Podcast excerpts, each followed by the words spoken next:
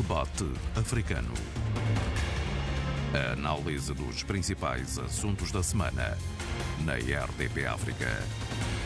Os acordos de paz em Moçambique foram assinados há 31 anos em Roma, puseram fim à guerra civil, mas eh, nem por isso o país ficou pacificado. Por esta altura decorre a campanha eleitoral para os municípios moçambicanos, com registro de incidentes.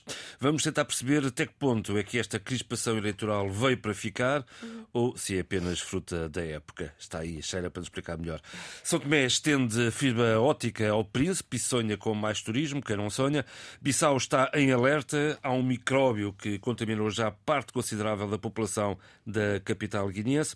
E em Luanda discutiu-se a criminalidade organizada em África. Vivam! Este é o debate africano com Sheila Khan, Abílio Neto Vitória Tcheca. Eu sou João Pereira da Silva. Interpol e Afripol juntas em Luanda debateram os desafios da criminalidade transnacional. O desafio que eu coloco aqui é saber uh, o que estão a fazer os nossos países para combater ou minimizar que seja esta realidade. Tória Tcheca, uh, queres avançar por aqui? Sendo, que ser, sendo certo que esta é uma questão que daria um programa inteiro, temos consciência disso, vamos tentar uh, sintetizar um pouco as ideias e, se for preciso, alargar o debate para uma outra oportunidade. Bem, podemos, podemos começar por aqui, falando um bocado da, da nova situação que o mundo enfrenta, uma, uma, situação neste momento em termos de combate ao narcotráfico, eh, em termos de combate por inerência ao terrorismo islâmico, o, o agravamento da situação nos países africanos, damos-nos conta que, se quisermos comparar os relatórios de há três anos eh, da, da Interpol e de outras organizações e fontes policiais, uh, constatamos que, na verdade, uh, este, esta conferência, a 26 Conferência Regional Africana da Interpol, que está a decorrer em Luanda, que esteve a decorrer, acho que encerrou ontem, terminou ontem, terminou ontem uh, trouxe, sobretudo, do meu ponto de vista, algo importante, que é um lençol enorme de informações. O, uh, informações não só de resultados obtidos, mas sobretudo de infraestruturas e toda uma rede criada entre a organização Interpol e outras organizações da mesma área com uh, os países africanos e há um feedback que não existia, há uma troca de informações muito boas que podem ajudar, de facto, a apertar o cerco deste flagelo que caiu sobre a África.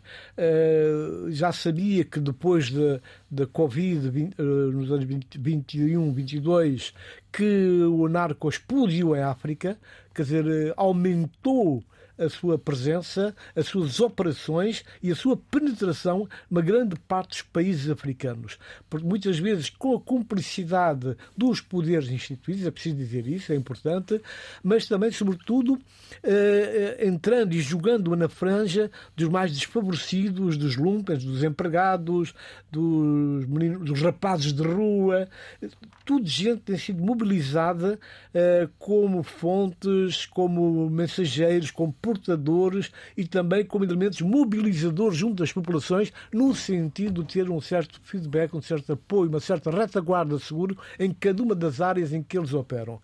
E agora ficamos a saber, através do Jürgen Stock, que é o, o boss da Interpol e que está, esteve a dirigir esta reunião de, em Angola, que realmente, eh, mercê desta cooperação, mercê de, desta recolha e tratamento de dados que têm chegado a, às entidades policiais, foi possível eh, conseguir não só neutralizar um conjunto de organizações, como também capturar capturar uh, muito dinheiro, uh, muita informação que servem precisamente para um tratamento estratégico do que fazer e como fazer, com a, a identificação dos lugares e das zonas e áreas onde há, há a tendência de maior, eh, de uma grande intensificação da atividade. E é preciso voltar a dizer que por um lado isto acontece, mas por outro, os países africanos ainda hoje sofrem de um grande mal, de um, uh, que, que é a debilidade quase crónica, que é a ausência de, de, de, um investimento capaz, em termos de conhecimentos e capacitação dos quadros ligados à polícia desta, desta área temática, que requer uma, uma, informa, uma formação suplementar e que requer, portanto, o seu enquadramento à escala mundial e que possam também uh, estar uh, perfeitamente conectados com os seus colegas da Europa, da América Latina. Só assim é que nós poderemos, de facto, uh, aplaudir e, e, reconhecer que este trabalho está a ser feito uh, neste momento e viu-se como, por exemplo, o, o Jürgen Stock agradeceu a cooperação que tem havido com Angola, já que Angola é o palco uh, deste encontro da 26ª Conferência, a verdade é que ele teceu vénias à, à, à, direção política, ao governo de Angola, pela cooperação prestada e que lhes permitiu, portanto, também chegar a um conjunto de informações que neutralizaram ações nocivas que podiam ter consequências maiores. Isto é interessante e é bom, uma vez que muitas vezes nós minimizamos essa, essa, essa parte de, do combate ao narcotráfico, mas é, é, digamos que é a parte fundamental e determinante para a neutralização eh, desses grupos que têm uma agressividade cada vez maior, como eu disse, desde, desde da, da pandemia uh, de 20, 21 e 22, 2020, 2022, melhor dizendo, que uh, recrudesceu o, a penetração dos grupos narcotraficantes em África. De resto, uh, uh, Sheila, uh, Moçambique está ali num corredor de, de tráfico de, de, droga que tem, de alguma forma, também influenciado o cotidiano daquela zona centro e norte de, do país. Com certeza. Bom dia a todos. Há pouco o, o Tony Checa falava do lençol de informações e esse lençol de informações que decorreu desta 26ª Conferência Regional Interpol Afripol, que é o mecanismo de, de, de, de, cooperação policial da União Africana, veio demonstrar não apenas este problema do narcotráfico, porque é importantíssimo, mas também, acima de tudo, o presidente da Interpol, Ahmed Nasser Al-Rassi, uh, mostrou, entre os vários uh, conferencistas e os vários dados apresentados, um aumento do cibercrime nos últimos anos em África, aumento que uh, provocou a perda de 40 milhões de euros no continente africano. Mas eu acho que mais importante do que também olhar para esta questão do narcotráfico, é logicamente importante, é também uh, ver os vários estudos de caso que foram sendo sinalizados e mapeados, por exemplo, uma operação conjunta ainda este ano do nome Flash Weka, direcionada ao tráfico humano, levou à detenção de várias pessoas e à identificação, isto acho que é muito importante, de 2.700 imigrantes e cerca de 820 vítimas. No momento em que, importa dizê-lo, tivemos uma cimeira Sul-Sul que uh, não vimos muitos resultados apelativos e não vimos muitos resultados concretos e soluções. Neste momento, vários governantes da Europa estão reunidos em Granada a tentar resolver a situação da imigração, a situação dos, das leis do asilo, uh, de, de, do acolhimento destes imigrantes. É preciso não esquecer que Lampedusa é uma metáfora de todo este problema que estamos aqui a falar hoje e também que esta cimeira, logicamente, não descurou. Também importa dizer que esta cimeira veio mostrar outros dados, como, por exemplo, a cooperação entre a Interpol e a Afripol, com países como a República Democrática do Congo, o Quênia, a Somália, a Tanzânia, a Uganda, que levou à detenção de vários suspeitos ligados ao terrorismo, nomeadamente membros do Al-Shabaab e outros suspeitos que apoiam uh, as atividades do Estado Islâmico na África Austral. Eu acho que uh, a questão da criminalidade transnacional, e eu posso, estou um pouco uh, uh, confortável neste aspecto, porque já tenho dito aqui em alguns momentos que trabalhei num projeto europeu sobre criminalidade transnacional ao nível europeu. O projeto se, chamava Exchange, da partilha de dados para a captação de imigração ilegal, entre outros aspectos. Acho que esta, todos estes mecanismos importam no sentido em salvaguardar acima de tudo, vidas humanas. Salvaguardar estas vidas de contextos políticos, sociais económicos que estão altamente degradados, altamente vulneráveis. E, portanto, e, e, não só contextos sociais e políticos e económicos. Ainda agora ouvimos todos na RDP África que uh, uh, uh, milhões, um número assustador de crianças que fogem dos seus lugares de vivência, de experiência cotidiana, provocado por alterações climáticas. E, portanto, são situações uh, de veras preocupantes, porque uh, empurram as pessoas para um estado de vulnerabilidade, não apenas social, existencial, mas uma vulnerabilidade em que as pessoas se sentem sem qualquer tipo de escolha e sem qualquer tipo de alternativa.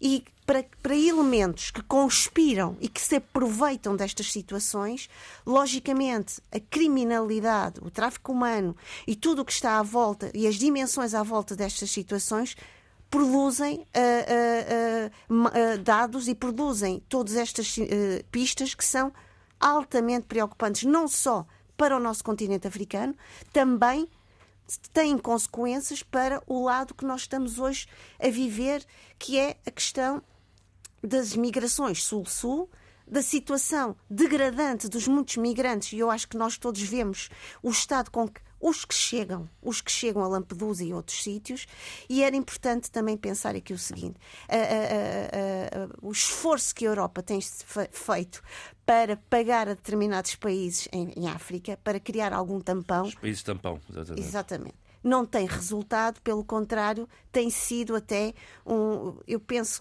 estamos numa fase, estamos num, numa, num tempo de grandes cinismos e de uma grande hipocrisia. Tudo fica no discurso, tudo fica na retórica e continuamos a ver gente a ser vítima de tráfico humano, continuamos a ver gente, nomeadamente jovens, a ser vítima de escravidão humana e sexual e continuamos a ver mortes uh, que ficam no mar e o mar, neste momento, teria muito para contar sobre aqueles que ficaram por ali. É, eu só eh, continuando este pensamento, esta descrição da Sheila, eh, para dizer que os dados são muito importantes. É evidente que muitas vezes, a nível dos nossos países africanos, que é o que nós conhecemos melhor, há essas fragilidades do próprio poder.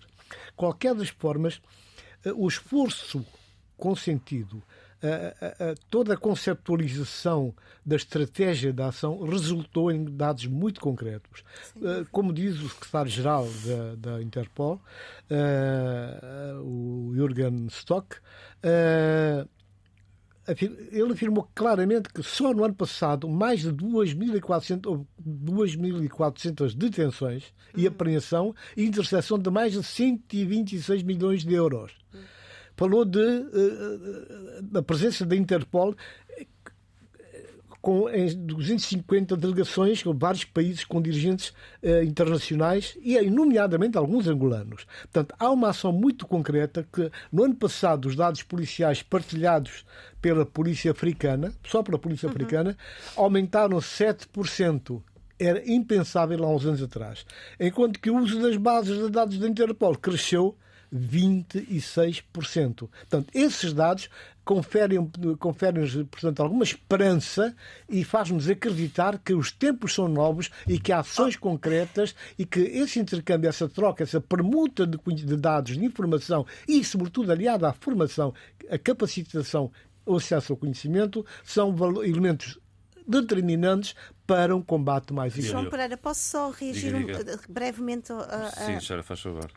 às observações do Tony Checa? Sem dúvida, Tony, Tony Checa, as pistas, os dados são muito importantes. Mas nós discutimos aqui, há uns tempos atrás, a questão do, do crime organizado em África uh, e, e uma das questões aqui que também é importante referir é que, à medida que uh, uh, os dados nos vão mostrando o que é que se está a passar e à medida que uh, as ferramentas de vigilância contra a criminalidade, contra o tráfico humano vão sendo refinadas, também é importante que do outro lado, as, as, alternativas e a capacidade de fugir e de contornar tudo isto também se vai refinando.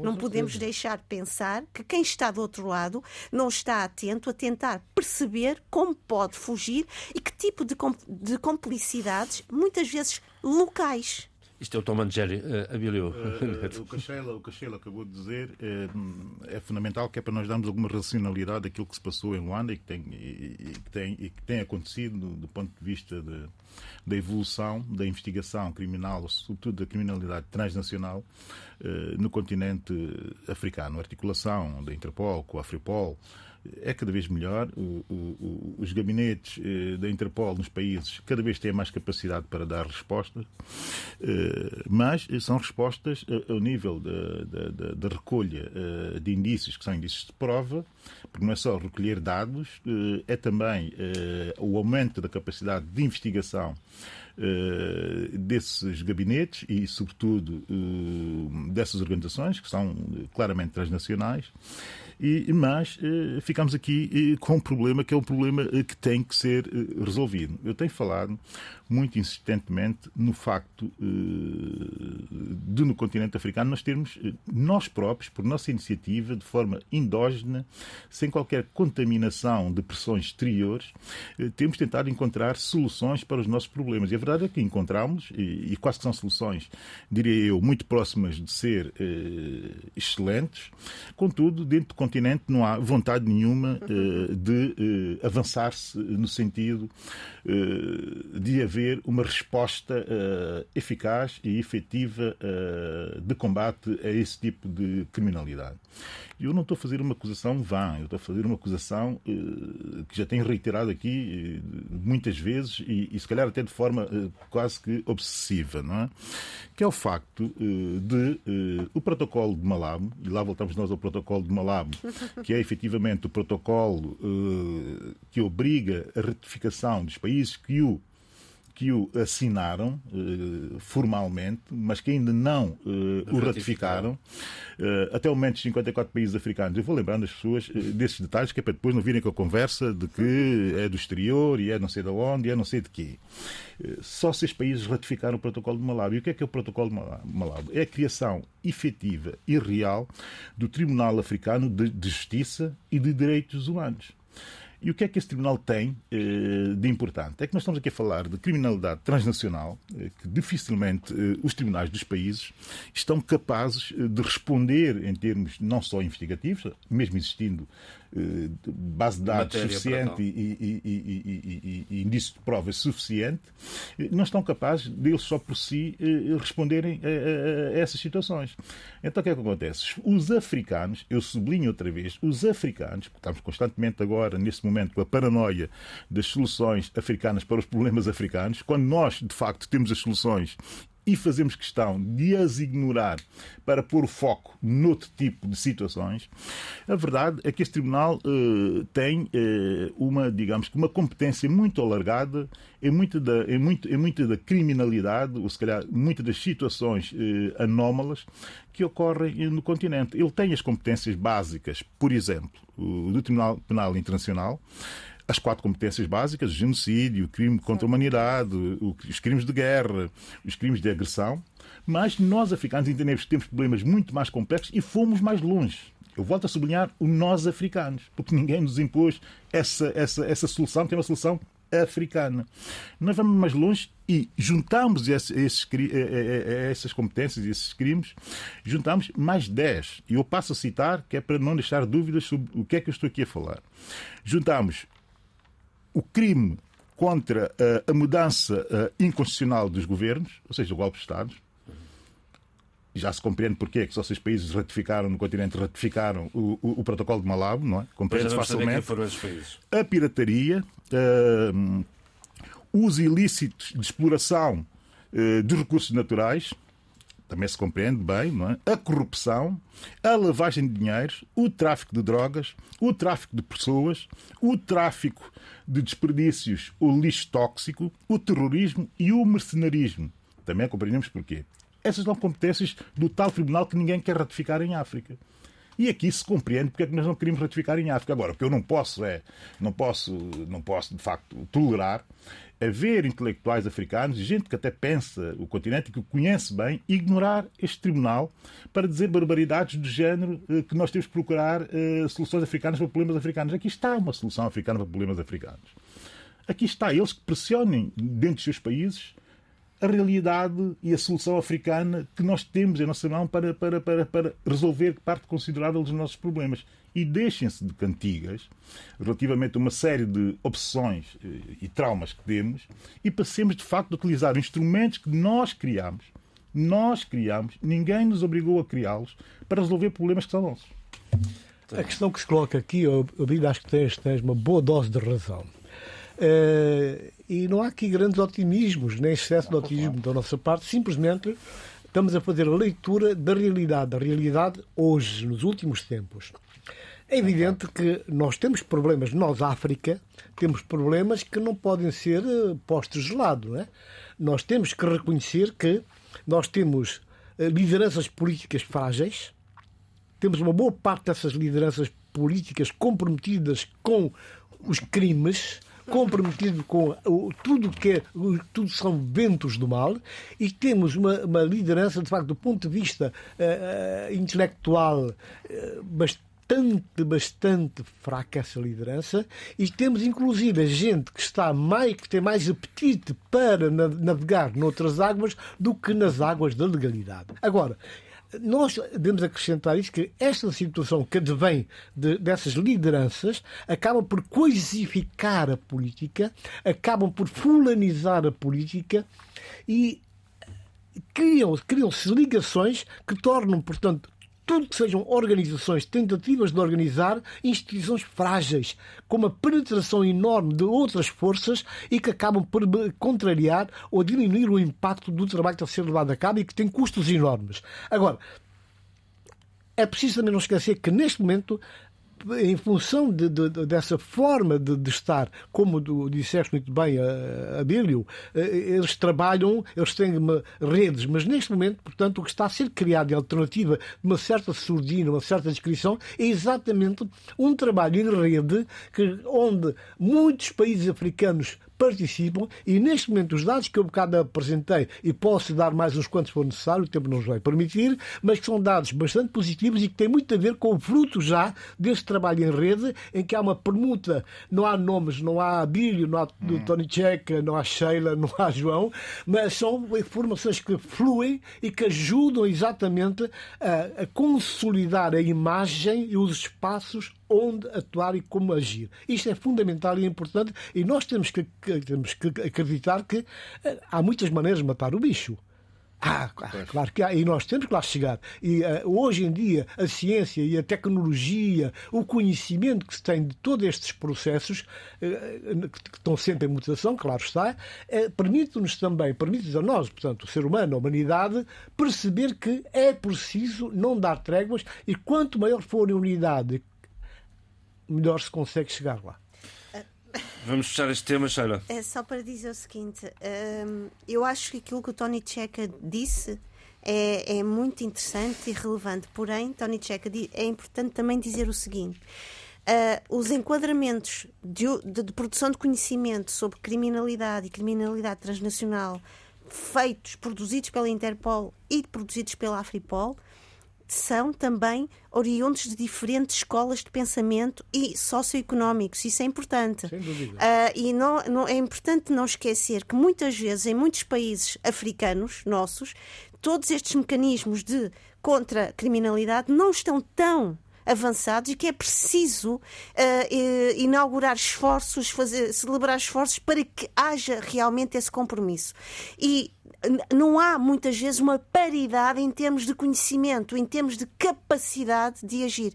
E é importante que esta, estas cooperações também estejam uh, uh, uh, equiparadas e equilibradas. Eu vou só dar aqui um exemplo muito rápido. Ao nível da, da Europa, há determinados países na troca de, de dados uh, a nível da Interpol e não só, há países, por exemplo, nomeadamente a Europa de Leste, não estão interessados na, nessa tipo de cooperação e não, não têm conhecimento suficiente e não têm instituições capazes de dar resposta a esse tipo de cooperação transnacional. Uhum. E, portanto, muitas vezes os esforços, por mais que sejam Uh, criados e que se, se, se almeja essa concretização, uh, deparam-se com obstáculos ideológicos, políticos, de bastidores e até de, de, de, de uma corrupção endógena que não permite trabalhar a fundo esta cooperação. E eu acho que era importante também dizer isto. A importância dos tribunais eh, transnacionais eh, tem exatamente a ver com isso, com a incapacidade dos tribunais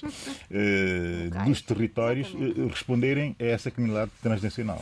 Sendo que é dado a cidadania, e esse é o sentido mais sublime desse, desse projeto africano, eh, que é dado à cidadania a hipótese de diretamente fazer denúncias sobre situações. Ou seja, nós estamos muito avançados relativamente a qualquer outro, a qualquer outro tribunal continental, mas nós estamos em África muito mais avançados do que os outros todos.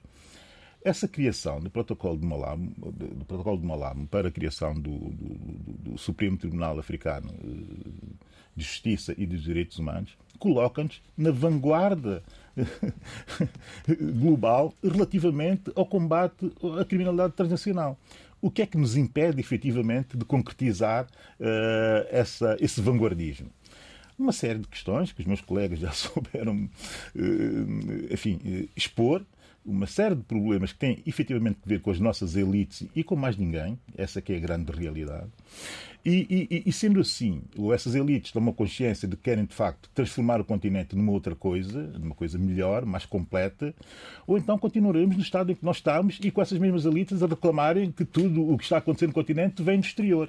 Oh, ou seja, é a consequência do exterior. Oh, é? repara, só, repara só que nós temos um exemplo muito próximo, vou ser rápido, eh, eh, não, é, não tem muito a ver, não tem nada a ver, hum. já tem, com este, o, o tema em discussão, que é a própria União Africana. A União Africana chegou a uma altura, há poucos, há do, do máximo dois anos, a uma situação tal que tinha toda uma organização planificada, toda uma estrutura, uma estratégia de ação, uma transformação gradativa, eh, faseada da organização, na sua modernização e na sua sintonização com a própria África, uhum. com o uhum. interior de si, mas também com o mundo. Exato. E o resultado mudaram essa elite conseguiu mudar a direção e hoje em dia quem mais é que fala nisso? Oh, Tony Checa, é deixa-me dizer-te isto. Os estudos mostram muito trabalho académico, eh, de campo, de terreno, mostram muitos dados. Porém, tu não vês esses dados a virem uh, para o debate público nos nossos países. Essa tu não, vês não são, não são uh, esse caudal, e, e vou pegar o teu, o teu,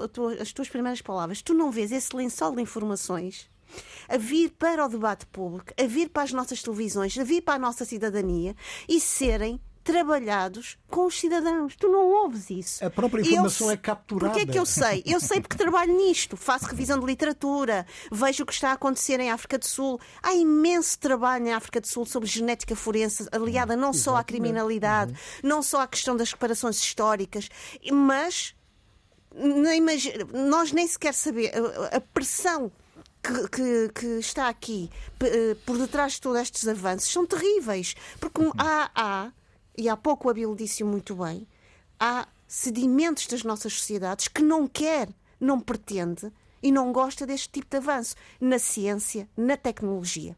E qual é às vezes muito os nossos problemas? Eu acrescentaria que... no Estado de Direito. Obrigada. Obrigada. Uh, e qual é o nosso problema às vezes? É que imigramos determinadas lógicas de ação, de pensamento e de conhecimento que não faz, não, não está diretamente ligada a, a, a uma vivência estrutural nos nossos países e que cria conflito, cria tensões e cria, acima de tudo, vazios que são aproveitados por, por, por, por mãos suspeitas e olhares sempre vigilantes e, e, e, e atrás de, de, destes tipos de, de vácuos e de vazios.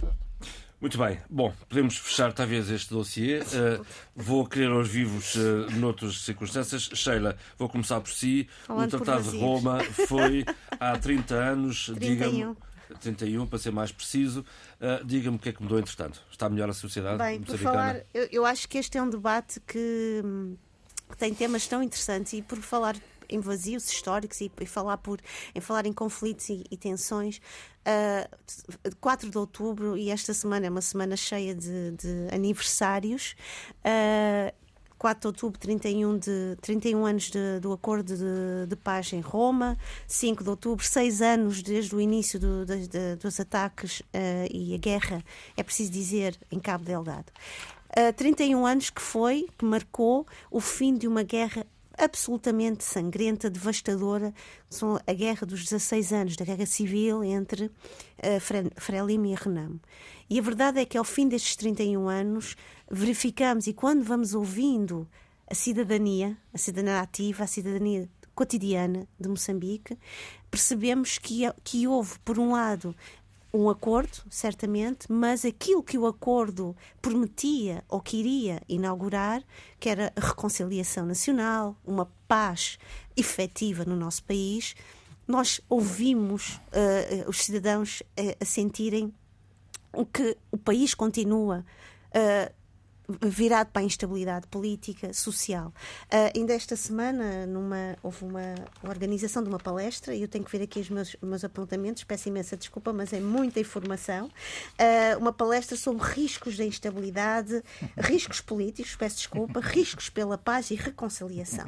E a verdade é que uh, os vários oradores, investigadores, diziam que há uma ausência de uma verdadeira unidade nacional essa unidade nacional foi efetiva e verdadeira durante o tempo da Guerra de Libertação Nacional. E quando ouvimos, eu fiz questão de ouvir, porque é uma, eu, eu gosto muito, quando sempre que posso, eu devo dizer, eu adoro o programa Hora do Ouvinte. Muito obrigada, RDP África, pela Hora do Ouvinte, porque é absolutamente fabuloso. E eu que sou uma socióloga do terreno, do campo, da microsociologia, eu gosto de ouvir pessoas.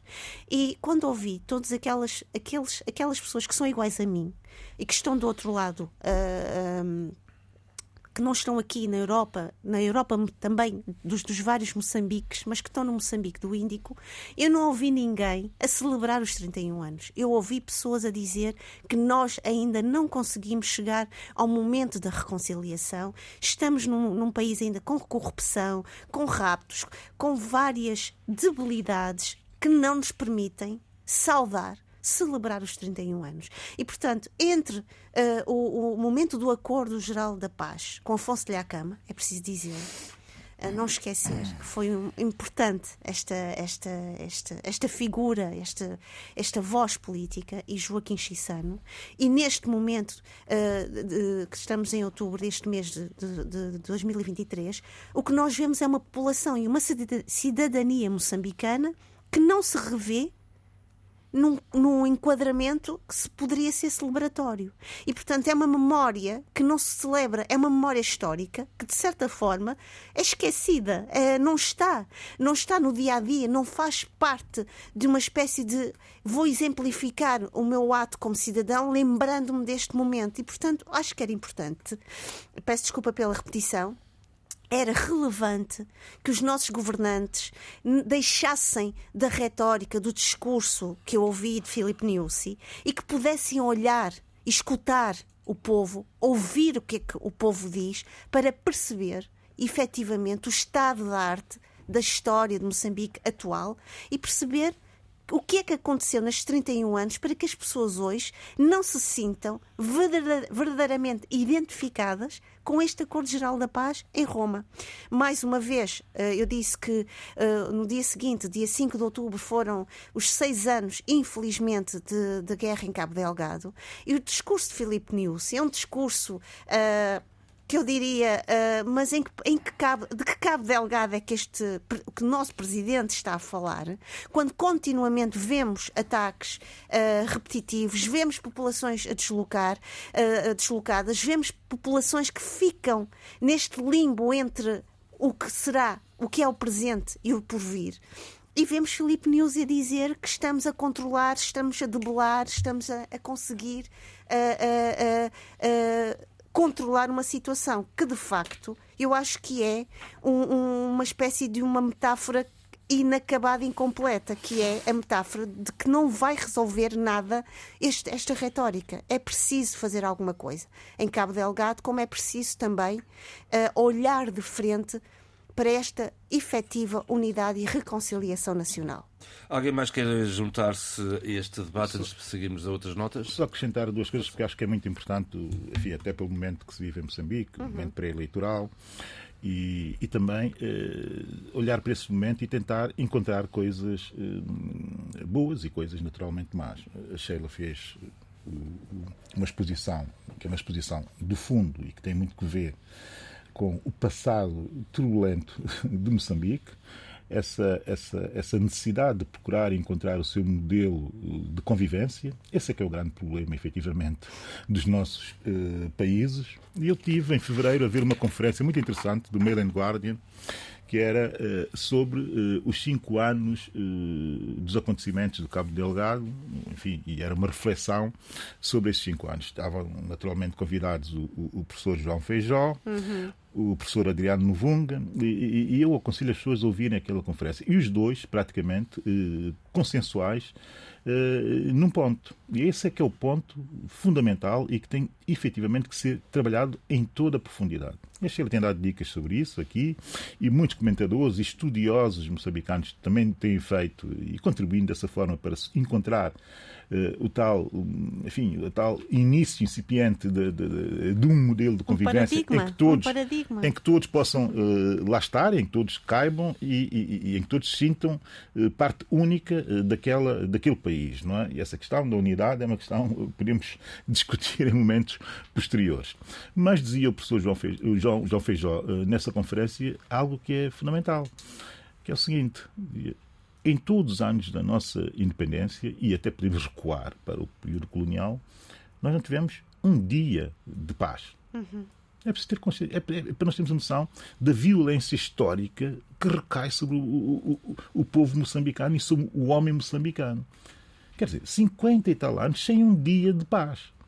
Isto é algo que é, que é verdadeiramente atroz. Se nós pararmos para refletir sobre isso. Não há uma geração que é tenha incrível. vivido em paz. Isto é verdadeiramente incrível. Como é que se pode construir um país eh, tendo como pano de fundo essa realidade? Portanto, ou os políticos moçambicanos, que, que têm mais responsabilidades que qualquer um de nós, eh, e qualquer moçambicano normal, digamos, qualquer cidadão normal e simples, ou se põem de facto a trabalhar realmente eh, para se encontrar um modelo de convivência em que seja possível todos caberem, ou então vão ser mais 50 anos em que eh, as próximas gerações, as gerações não verão nunca um dia de paz e um dia de sossego eh, que lhes possa permitir, eh, com tranquilidade, projetar as suas vidas, projetar as vidas da sua, da sua família, da sua comunidade e avançar no sentido de, uma verdadeira, de, uma, de um verdadeiro desenvolvimento. Isso é que é o fundamental. E há aqui dois nomes que eu quero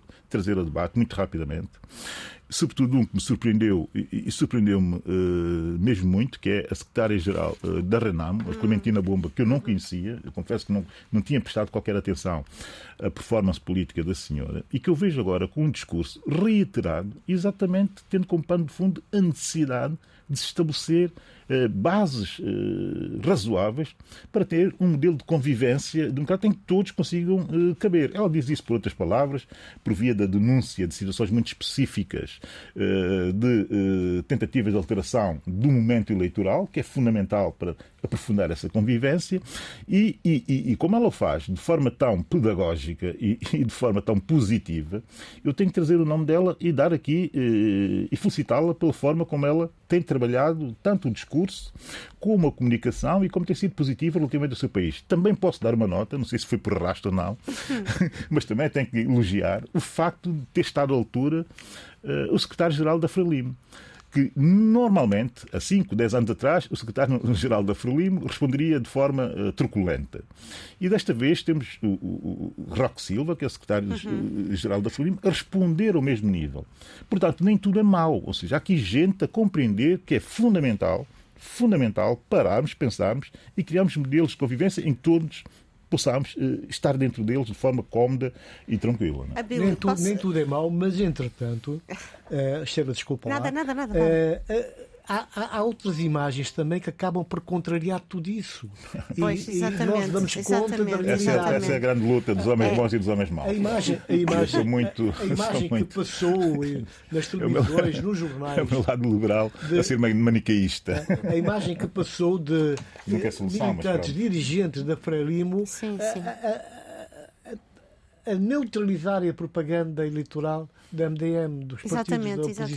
exatamente. Uma coisa feia. E depois uma forma eh, ab- abusiva, Bélica, bélica eh, e- desafiante, como estavam a fazer aquilo, sabendo que estão, têm uma cobertura de impunidade enorme. Ora, essas coisas não podem acontecer. É por isso que a sociedade civil moçambicana tem vindo sistematicamente a pôr em causa a forma como este governo de Moçambique, este governo da Frélimo, tem tratado a própria a- sociedade civil, sobretudo as organizações não governamentais sem fins lucrativos, ao ponto de ter- de terem chegado ao extremo de insinuar que essas organizações tinham alguma ligação com os, os os radicais islâmicos no Cabo Delgado. Ora, eh, e depois pintam, ilustram o Cabo Delgado como se já houvesse uma situação de paz que não existe de facto e eu espero bem que isso não crie problemas porque em função dessa propaganda que está a ser feita no âmbito da campanha eleitoral que as populações voltem de uma forma indefesa e pensando que vão chegar a um sítio como da, da paz reconquistada e não há paz coisíssima Oh, oh, nenhuma. oh, O jornal António- também que funciona bem. Sheila, temos que avançar. Temos Só, aqui só dois temas. dizer o 30 seguinte. segundos, faz favor, Ai, meu. Deus. É que hum, o Abílio disse uma coisa muito importante, que é esta necessidade e a relevância de uma comunicação que seja clara, que tenha uma consciência histórica. E o que se passa em Moçambique, neste caso, estamos a falar de Moçambique, é que não há nos discursos dos governantes esta consciência histórica, esta, esta capacidade, esta clarividência de trazer o passado e fazer desse passado um exemplo de cidadania e um exemplo de co- coesão nacional. E há pouco estas tem havido realmente vários desacatos nesta campanha eleitoral que vai terminar agora dia 11 no- de, de outubro. Ah, até, até havia um- uma campanha que até o Lutero Simango do MDM dizia que é a campanha desmonta de, que a Frelimo tem destruído os espaços onde, onde outros partidos colocam também os seus cartazes. Quer dizer, há uma intolerância política no ar que pode ser altamente nociva e que pode e que dentro deste âmbito e destes momentos de celebração de uma memória histórica são estes momentos são completamente esquecidos. Porquê? Porque podia-se aproveitar estas campanhas para nos relembrarmos da importância dos nossos lutadores, dos nossos libertadores, da importância da coesão nacional e da importância de algo que Filipe Nussi diz, dizia antes da- da- do início da campanha eleitoral. É preciso celebrar a nossa moçambicanidade. Portanto, se nós não fazemos. Entendido. Pronto. Muito bem. Abílio, vamos duas notas finais. Primeiro para o Abílio, São Tomé e Príncipe. ah, há aqui um, ah, estender, a vontade de estender a fibra óptica para a Ilha do Príncipe e tudo, ah, a mais-valia que Já, isto já- traz. já- já é mais do que vontade, parece já existir Já está eh, correr. financiamento alocado para, para, para esse ato de justiça relativamente aos principenses. Eh, O processo inicial eh, de desvio de fibra óptica para, para São Tomé e Príncipe, no cabo de fibra óptica para São Tomé e Príncipe, eh, corretíssimo e muito bom, permitiu o país dar um salto qualitativo no acesso à informação, mas ficou de pernas cortadas, digamos, uma parte substancial do nosso território, que era a Ilha do Príncipe. Agora faz justiça a, essa, a esse território e a população que lá está e que lá vive e que necessita, mais do que tudo, de eh, se ter sempre em mente a necessidade de de que o princípio da igualdade não é só um princípio da igualdade perante a lei, é um princípio da igualdade também perante eh, eh, aquilo que podemos considerar a justiça social e onde cabem a educação, a informação e uma série eh, de outros elementos que são elementos fundamentais para, para se aferir os níveis de desenvolvimento humano de um país. Portanto, uma extraordinária decisão, um momento que eu considero ser importantíssimo e daí ter que dizer o seguinte. A Ilha do Príncipe, e nós temos que ter a coragem de, de, de expor a, a, questão assim, tem que ser sempre tratado de forma primordial dentro do território do nosso arquipélago. É obrigatório que quem decide politicamente tenha isso em mente.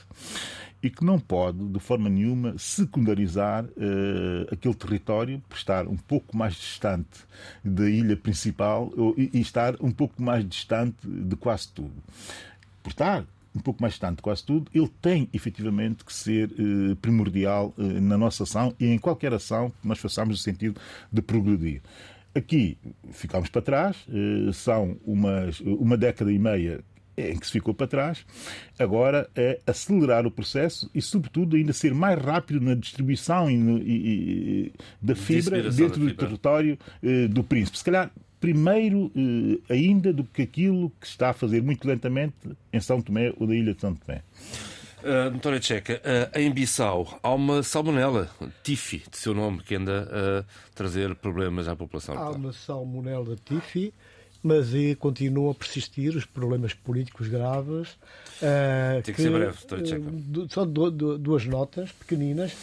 O presidente Sissoko demarcou-se do posicionamento do Madame G15, que é o partido que ele também, eh, onde ele participa e milita, uh, mas logo a seguir criou um outro problema. Decidiu ser ele a escolher os representantes dos partidos políticos no Conselho de Estado. Ora, isso vai, atenta e fere a Constituição da República, faz contrassenso e realmente mostra que não há muito boa vontade de normalização da sociedade guinense e da vida política, o que é muito, muito mau. Haveria muito mais a dizer, deixemos para o próximo e programa. com certeza, mas queria falar da questão, portanto, da Salmonella typhi. É um micróbio que provoca a doença de tifoide e é provocado pelo consumo de água não potável, a água que já vem de um tratamento mau, porquanto eh, a água da rede pública não, não sofre tratamento há muitos anos, a água dos poços que prolifera nos bairros todos, como o João sabe, que conhece bem a Guiné-Bissau, eh, também não sofre qualquer tipo de tratamento. Isso eh, criou exatamente este problema. Uma grande parte da população de Bissau, da capital, eh, portanto, está a sofrer de tifoide exatamente consumo da água, que também é agravada pela situação do lixo que é colocado nas ruas e nas avenidas de Bissau dias, meses, sem ser removido, o não tratamento do lixo, mas a questão essencial, depois tem a ver com a água das chuvas, quando chove um bocado mais, eh, as ruas ficam intransitáveis, eh, as águas que vêm das bolenhas, as águas que vêm dos sítios piores de Bissau que nós não podemos imaginar, acabam por desembocar e vão exatamente para essas nascentes, onde a população se vai abastecer. Então, neste momento, a grande doença eh, na Guiné-Bissau já não é paludismo, mas sim tifoide e doenças diarreicas provocado por esta situação, que é um problema de governação. O governo conhece o problema, Houve um estudo que foi feito, nada foi feito, foi de, deixar ficar em banho-maria e neste momento está este governo, é, em colaboração com o setor autónomo, com a direção da saúde, a tentar encontrar formas de debelar o problema e evitar que este mal se propague e que eh, seja posto ponto final. Tanto mais que não é propriamente um problema novo. Bom, vamos às pistas para o fim de semana. Sheila Cano, vou começar por si. Ora bem, eu vou dizer eh, é uma pessoa que, por quem eu tenho uma estima enorme, a Paula Borges, a jornalista da, da RDP África. Os meus parabéns pelo Prémio Gazeta, Serviço Público, pelo programa Na Arte Resistir Somos Moçambique, emitido, uh, de do, uh, dois e, emitido, que foi emitido no dia 2 e 4 de novembro de 2022 e que fala exatamente se houve e se escutam as vozes das vítimas das mudanças climáticas. Paula, muito obrigada. Até vou usar este trabalho para os meus alunos na universidade. Obrigado, Paula. Obrigada. Finalmente dizer que, uh, enquanto estamos a falar, o Prémio Nobel da Paz foi para Narges Mohammadi, ativista iraniana que luta pelos direitos das mulheres uh, no Irão. Um prémio muito feliz para mim, um prémio para quem viu todos, uh, todos os desastres uh, de, de, respeito humano no Irão. Uh, este é um prémio de reconhecimento, é um prémio que nos inspira na luta pela cidadania, não só no Irão, mas uma cidadania fraternal. Um... Para, Checa. Uh, uh... Desculpa, fiquei emocionado e parei. Peço imensa desculpa. Eu fiquei perdido porque estava aqui a ver no telefone estamos, a, a notícia do Nobel desculpa. da Paz. Numa onda, numa onda de reconhecimento, eu vou falar aqui de Sana Narrada, Flora Gomes, Zé Bolama e Josefina Crato. São jovens, eram jovens na altura, quando na luta armada de libertação nacional, foram escolhidos por decisão de Amílcar Cabral. Um, havia um que queria fazer medicina, havia outro que queria fazer outro curso, outra formação por aí fora, e disse: Não, vocês vão estudar cinema. E foram para Cuba durante quatro anos, fizeram formação em cinema, voltaram e filmaram os últimos anos da luta armada de libertação nacional e os primeiros anos, até hoje, da independência da Guiné-Bissau. Eles merecem muito porque deram muito de si à Guiné-Bissau, registraram imagens ficaram para a história, trabalharam com colegas de outros países e não deixaram ficar mal a imagem da Guiné-Bissau. Todavia, Guiné-Bissau, através do, dos seus governos, dos seus dirigentes, ainda não soube, de forma nenhuma, eh, dignificar esses jovens. Dois já morreram, a Fina Crato, Josefina morreu, o Zé Bolama também morreu, mas tem Sana Narrada e Flora Gomes, que têm sido premiados por esse mundo fora pelos seus trabalhos cinematográficos, a sua criatividade imensa, e Guiné-Bissau, nem um louvor, nem uma medalha, nada, ninguém fala deles. A tal ponto que o Instituto Nacional de Cinema, que foi criado logo a seguir à independência, hoje em dia é inexistente, inoperativo, e aqueles dois homens estão aí de câmara na mão ainda a fazer aquilo que não poderiam nunca fazer porque não têm meios, não têm apoios, não têm verbas para fazer e merecem o reconhecimento do povo da Guiné-Bissau. Um obrigado enorme a esses jovens. Eh, eu falaria agora de livro. Uh, e livro Oquinca Pampa, a rainha uhum. Bijagó da Guiné-Bissau. Um português, um luso-angolano, Ricardo Brás, escreveu dois romances sobre Oquinca. O primeiro romance, A Princesa, a princesa, portanto, é a Oquinca enquanto menina e moça com os seus sonhos todos, as suas traquinices, mas também já as suas apostas. E um segundo romance, que é só Oquinca, o título. Uh, são trabalhos fantásticos, uma abordagem enorme, histórias riquíssimas e muito bem contadas por um escritor que já tem uma experiência na, na, na, escrita enorme, tem livros recomendáveis que não vou aqui citar porque são muitos e porque escolher um e não escolher outro, mas a verdade é que isto vai acontecer no dia 14 pelas 16 horas uh, em Cascais na, leva a chancela da Editorial Novembro e vai ser na Avenida da República. Uh, não sei que eu não tenho aqui o número, devia ter, mas não tenho, e vale a pena lá ir. Uh, dia 14, vai ser um sábado, não há desculpas, às 4 da tarde, para receber esses dois livros muito bem trabalhados. Bem, eu tenho que dar desde aqui um grande e enorme abraço ao René Tavares por mais uma vez cumprir o seu desígnio, que é o desígnio de elevar e levar São Tomé e Príncipe eh, e as artes plásticas eh, contemporâneas do país eh, ao mundo. René Tavares vai estar no Africa Center em Londres, um lugar emblemático para divulgação e promoção da cultura contemporânea africana. Tive a oportunidade de ver lá grandes espetáculos, de ver também enormes exposições de nomes importantíssimos eh, enfim, hoje, e na altura se calhar nem tanto, eh, das artes contemporâneas africanas, crisofilia, etc.